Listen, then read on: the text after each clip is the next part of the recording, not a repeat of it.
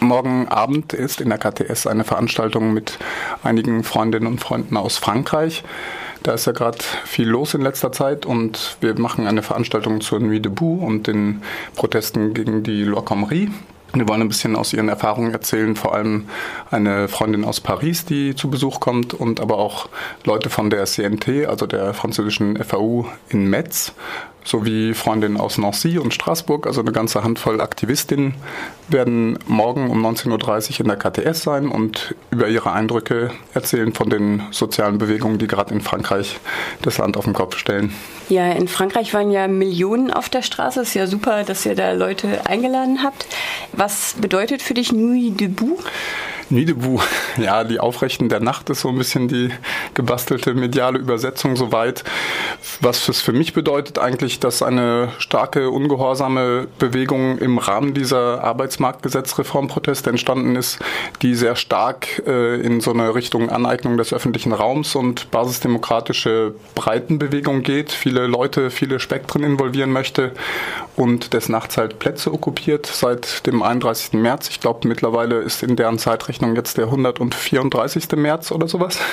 äh, jedenfalls ein äh, stark es aktivistisch. Genau, es gibt nur noch den März seit dem 31. März. Und genau, die sind ein bisschen, denke ich, ein sehr kreativer, subversiver Teil. Die Proteste gingen ja viel aus der bildungspolitischen Schüler- und Studentinnenrichtung.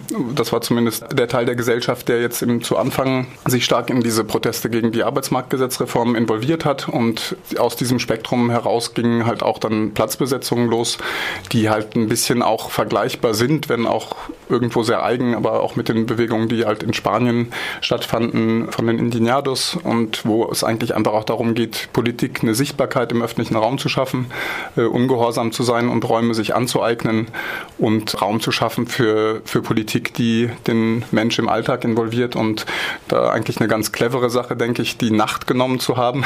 Ist ja immer so die Frage, wann und wie mache ich eine Versammlung und so. Und eigentlich sind sie halt ein bisschen darauf gekommen, mehr Feierabend haben dann irgendwann die meisten schon auch. Und nachts ist ja auch ein guter Zeitraum, um, um eigentlich den normalen Ablauf zu stören, um, um jetzt eine Sichtbarkeit zu schaffen, die jetzt nicht dann am Samstagmittag auf den Champs-Élysées oder auf der Caillou untergeht, sondern sozusagen eine, eine Aufmerksamkeit auch an einem Zeitpunkt im Alltagsablauf, der für viele zugänglich ist und wo es möglich ist, sich mal zu beteiligen oder wo Leute halt auch abends oder im Laufe der Nacht oder vielleicht frühmorgens mal vorbeikommen. Was es für mich bedeutet, also wir haben halt einige Freunde, die dort involviert sind, die in, die in Frankreich leben und ich denke, das ist einfach auch eine Chance, äh, Politik aktiv zu gestalten, die, die sich da angeeignet wird.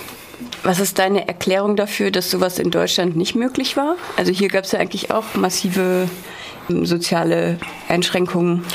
Ich denke, natürlich spielt eine große Rolle die, die Form der Politik die die Gewerkschaften hier seit Jahrzehnten machen. Das ist halt auch irgendwo die Tradition der Sozialdemokratie, einen Sozialpakt zu verfolgen, ein enges Bündnis mit dem Staat einzugehen und letztlich, wenn überhaupt, branchenspezifische Kämpfe zu führen, sehr isoliert, sehr stark auf eine bestimmte Lohnerhöhung oder eine bestimmte Arbeitszeitverkürzung äh, fokussiert und nicht sozusagen eine allgemeinere Prekarität anzuprangern, was ja schon auch im Rahmen der, der Mayday, der, der Harz-Proteste so vor 10, 15 Jahren war das schon mal, der Ansatz war schon mal vorhanden, aber leider hat es nie genügt, um wirklich auch linksradikale Linke, gemäßigte Linke und ganz normale Leute zu involvieren und nicht, nicht zu ich denke ich denk halt, hier gibt es einfach einen großen Drang zu verhandeln. Es muss alles geordnet ablaufen.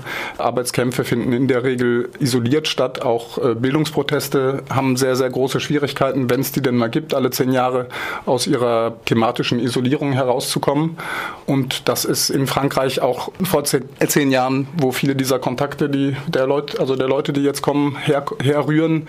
Bei den CPÖ-Protesten war das auch in Frankreich bemerkenswert, dass eigentlich bildungspolitisch geprägt geprägte Proteste dann sehr in die Breite gegangen sind und es auch geschafft haben, andere Bereiche der Gesellschaft zu erreichen, andere Leute zu involvieren, die natürlich indirekt auch immer ein Interesse an diesen Auseinandersetzungen haben. Aber hier ist es sehr, sehr schwer zu vermitteln. Ne? Bildungspolitik ist eine Studentensache, Arbeitsmarktgesetze sind eine Sache der Arbeiterinnen und dass man quasi diesen Gedankensprung oder dieses politische Bewusstsein auch erreicht, dass natürlich irgendwo das alles miteinander verknüpft ist, dass eigentlich die Schüler natürlich natürlich Interesse daran haben, dass sie nicht prekär beschäftigt sind, wenn, wenn sie dann aus der Schule gehen.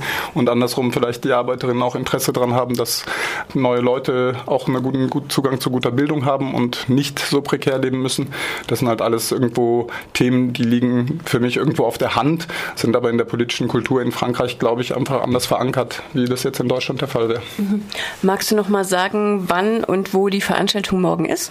Also, was geht in Frankreich? Morgen 19.30 Uhr, Mittwoch 19.30 Uhr in der KTS, jetzt am 22. Juni.